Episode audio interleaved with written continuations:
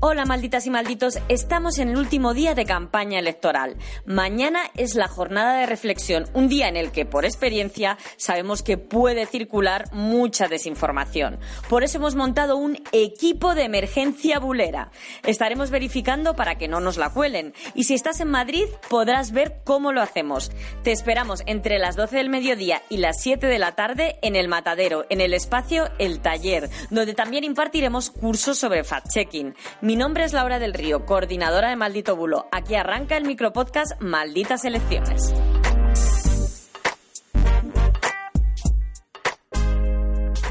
Lo primero de todo es que ayer vimos el último debate antes de las elecciones de este domingo, el debate de las mujeres, aunque como nos cuenta Adela Vivet de Maldito Dato, no todas son candidatas.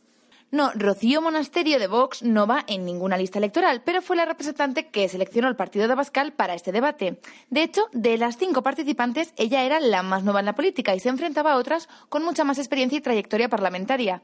Aunque bueno, los años en la política no influyeron en este caso, ya que, por ejemplo, Ana Pastor, del Partido Popular, utilizó una cifra durante el debate que no se sostiene con datos oficiales. Cuando llegamos al gobierno, Ana, había en España más de 8 millones de mujeres en paro. Demasiados millones de personas y más teniendo en cuenta que solo se refiere a mujeres. Quizás podría tratarse de un error, pero Pastor insistía. Claro, cuando llegamos al gobierno, les recuerdo, más de solo mujeres, más de 8 millones de mujeres en paro. Sin embargo, los 8 millones de mujeres en paro que dice Pastor casi duplican al total de parados que se encontró el PP cuando llegó al gobierno en el año 2011, un total de 4,4 millones. Y si hablamos solamente de mujeres, ¿a qué cifra nos tendríamos que referir? Pues tanto la encuesta de población activa que publica el Instituto Nacional de Estadística como el Ministerio de Trabajo situaban el paro de mujeres en menos de 2,5 millones de personas en, ese, en esa fecha, en la fecha de diciembre de 2011. Muy lejos entonces de la cifra que decía Ana Pastor en el debate. Importantísimo el trabajo de verificación durante estos días. Gracias, Adela. Hoy tenemos también con nosotros a nuestras compañeras de Maldita Ciencia que han buceado en diferentes estudios para saber qué es lo que dice la ciencia sobre los votantes y las decisiones que tomamos a la hora de ir a las urnas. Nos lo cuenta Laura García Merino. Pues, por ejemplo, un estudio neurocientífico americano de 2006 sugiere que, aunque nos llegue y escuchemos la misma información, dependiendo del partido con el que nos identifiquemos, extraemos conclusiones muy diferentes. Es decir, que en estos casos no dejamos que sea la realidad, los hechos puros y duros, los que influyan en nuestra toma de decisiones. Exacto. Pero ¿cómo llegaron a esta conclusión los investigadores? Pues bien, pidieron tanto a adeptos republicanos como demócratas que evaluasen información contradictoria sobre sus candidatos mientras se les realizaba una resonancia magnética. Así se podía estudiar y comparar qué partes de sus cerebros se activaban al procesar estos datos. ¿Y hubo sorpresas en esos estudios? Las hubo, las hubo. De hecho, no se activaron las regiones cerebrales que normalmente están implicadas en el razonamiento, sino las que están relacionadas con las emociones. En resumen, los participantes llegaron a conclusiones sesgadas y pasaron de la información que no hubieran descartado nunca de haber utilizado un criterio racional.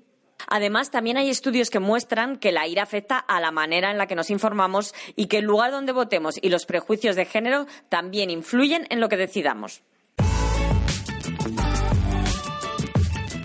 Y a dos días de acudir a las urnas, seguimos contestando a las preguntas que nos enviáis a nuestro consultorio electoral. Nos lo cuenta Rubén Díaz, de Maldito Dato. Muchas malditas y malditos ya tienen papeletas electorales en su casa porque las han recibido por correo y nos han preguntado que por qué no aparecen los candidatos a presidente del gobierno en ellas. Esto ocurre con los electores que no viven en la provincia de Madrid. ¿Y por qué? Porque nosotros elegimos a los diputados y senadores que se presentan por nuestra provincia y los candidatos suelen presentarse por Madrid. Los diputados que obtengan escaño en las diferentes provincias elegirán en el Congreso de los Diputados al presidente del gobierno, para lo que se necesita mayoría de votos a favor. Hasta aquí nuestro micropodcast de hoy. Y ya sabéis, mañana es jornada de reflexión. Si te llegan cosas que te huelen raro, puedes enviárnoslas a nuestro número de WhatsApp 655-198-538 porque el equipo de emergencia bulera estará al pie del cañón para verificarlas. Además, si estás en Madrid, te invitamos a que veas cómo trabajamos en el matadero, en el espacio del taller entre las 12 y las 7 de la tarde, porque juntos es mucho más difícil que nos la cuelen.